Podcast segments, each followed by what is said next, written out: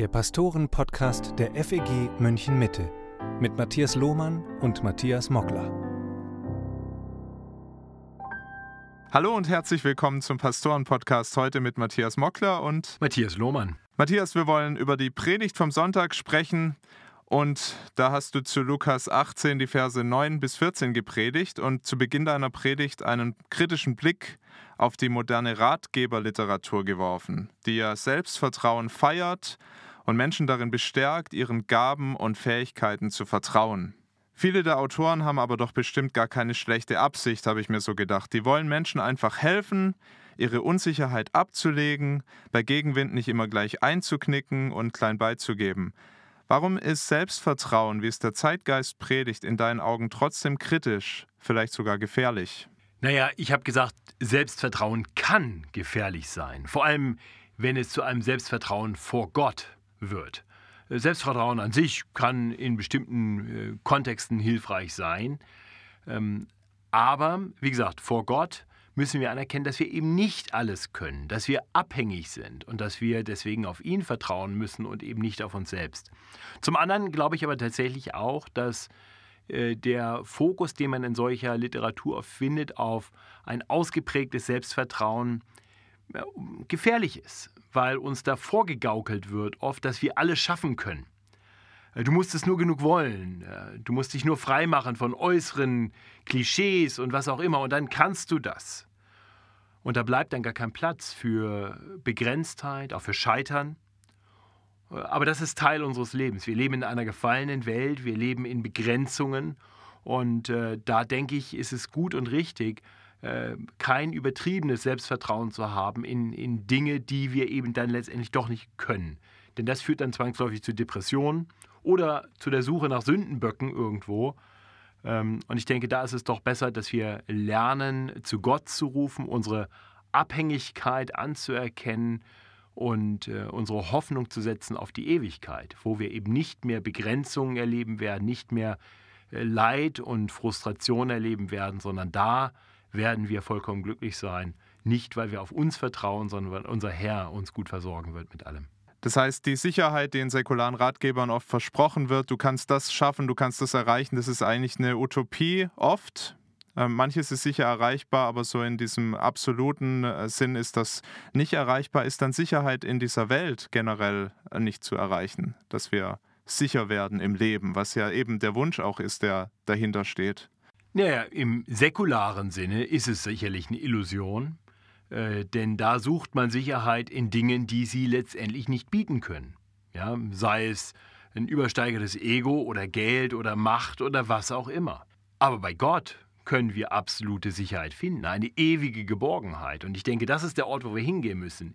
Äh, das heißt eben nicht aus uns selbst heraus, selbstvertrauend, sondern auf Gott vertrauend. Dort finden wir den, der alles in seiner Hand hält und der uns in seiner Hand hält und der jedem, der auf ihn vertraut, sicher bewahren wird, hier in dieser Welt und für alle Ewigkeit. Das Gleichnis, das Jesus ja dann erzählt von diesem Pharisäer und dem Zöllner, das ist heute nicht halb so provokant, wie es für die ersten Hörer war. Das hast du in der Predigt ähm, sehr deutlich gemacht. Du hast es ja dann ins Hier und Heute geholt und übertragen. Kannst du nochmal zusammenfassen, wie Jesus hier mit gängigen Rollenmustern bricht? Ja, Jesus spricht im Prinzip zwei Gruppen an, die Pharisäer und die Zöllner. Und die Pharisäer waren halt in der damaligen Zeit im Verständnis aller seiner Zuhörer die guten Leute. Die, die es zu was gebracht haben, die frommen, die, denen man äh, etwas zutraute und wenn man hätte sagen müssen, also wer kommt in den Himmel, dann sind das doch sicher diese Leute. Ja, das ist ähm, eben für uns oft schwierig zu verstehen, weil wir Pharisäer in unserem Denken durch das Lesen der Bibel und manche kritische Auseinandersetzung, die Jesus mit einzelnen Pharisäern hat, die Pharisäer von äh, Natur aus eher kritisch betrachten. Das war damals aber nicht der Fall. Und deswegen das Übertragen in unsere Zeit. Und äh, ich denke, wir müssen uns klar machen, Jesus spricht hier zu einer Menschengruppe und packt in die eine Gruppe Menschen, da würde man sagen, bei uns Billy Graham oder Ulrich Pazzani, also, also die, wo man sagt, auf die schaue ich auf, das sind Christen so erster Klasse. Ähm, und dann in der anderen Kategorie, die Zöllner, Äh, und auch das ist uns nicht klar, wie ähm, ja schlecht angesehen die in der damaligen Zeit waren. Das sind Leute, da würde man sagen, Zuhälter, Drogendealer, also wirklich der Abschaum, mit dem keiner was zu tun haben will. Das ist der Kontrast, den Jesus hier aufmacht. Und dann am Ende eben zu sagen, so, und der Zöllner geht gerechtfertigt in sein Haus und nicht der Pharisäer. Das ist ein Affront. Warum macht Jesus das so? Das war ja eine riesengroße Provokation. Also wenn wir uns auch das vorstellen, die Schriftgelehrten, die Pharisäer, die hören jetzt dieses Gleichnis, kann sich vorstellen, die waren empört, das so zu hören. Ähm, und wahrscheinlich ähm, auch viele, die zu ihnen aufgeblickt haben, für die sie Vorbilder waren. Manche würden heute vielleicht sagen, so gewinnt man doch keinen Menschen. Das ist eine gute Frage. ähm, Im Endeffekt muss man natürlich sagen, der Text verrät in Vers 9, zu wem Jesus spricht. Er spricht nicht zu Pharisäern, sondern er nimmt ein Gleichnis und spricht gleichnishaft über Pharisäer und Zöllner.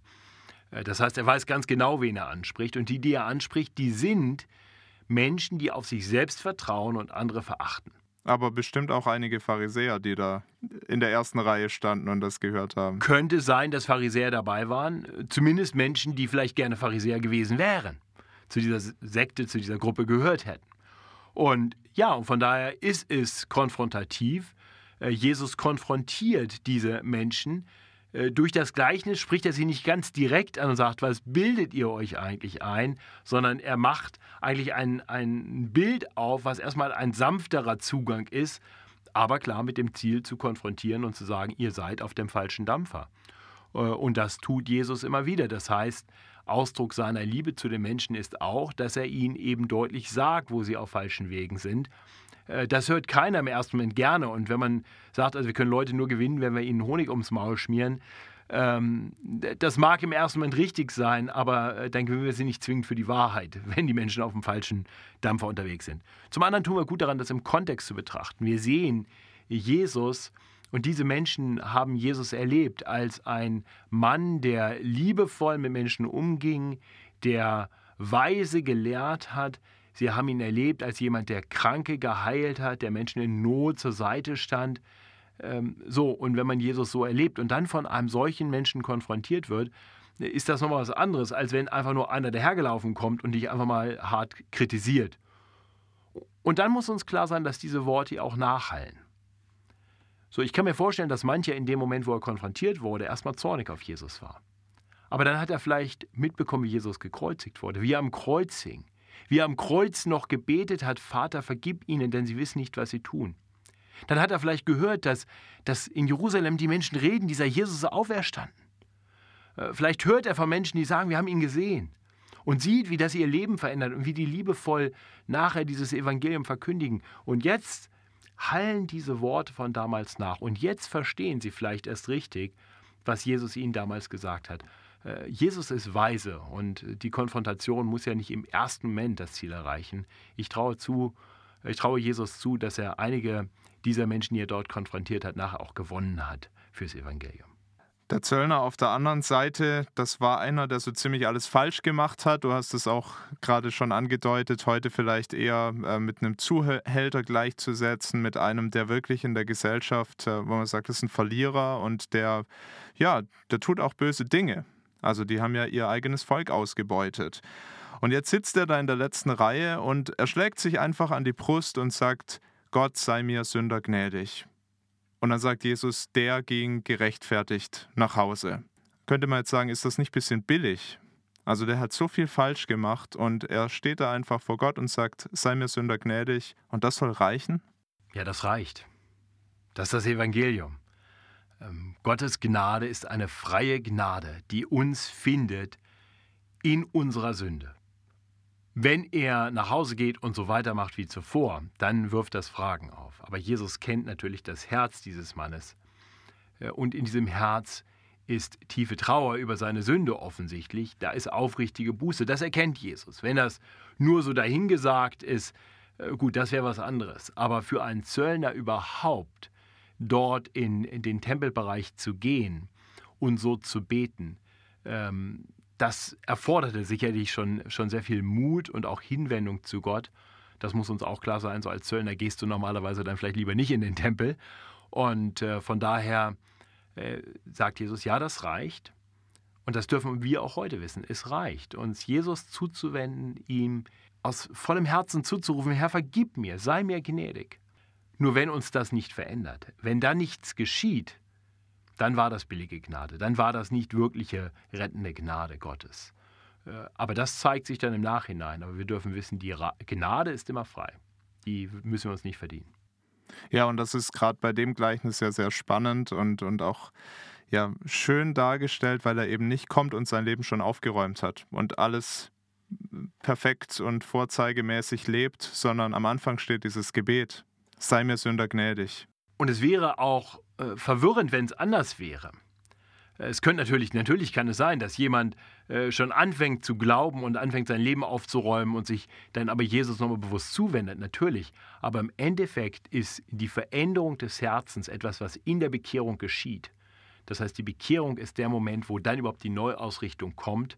Äh, von daher ist dieser, dieser erste Ruf oder auch das Wirken Gottes im Herzen eines Menschen grundlegend für dann ein verändertes Leben. Die guten Werke folgen aus dem Glauben und sind nicht die Voraussetzung für den Glauben. Ich möchte zum Schluss nochmal auf das Thema Selbstvertrauen zurückkommen.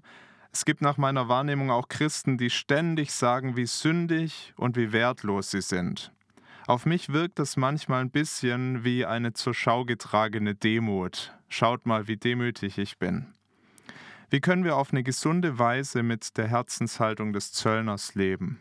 Ja, ich glaube, das ist manchmal so. Eine zur Schau getragene falsche Demut.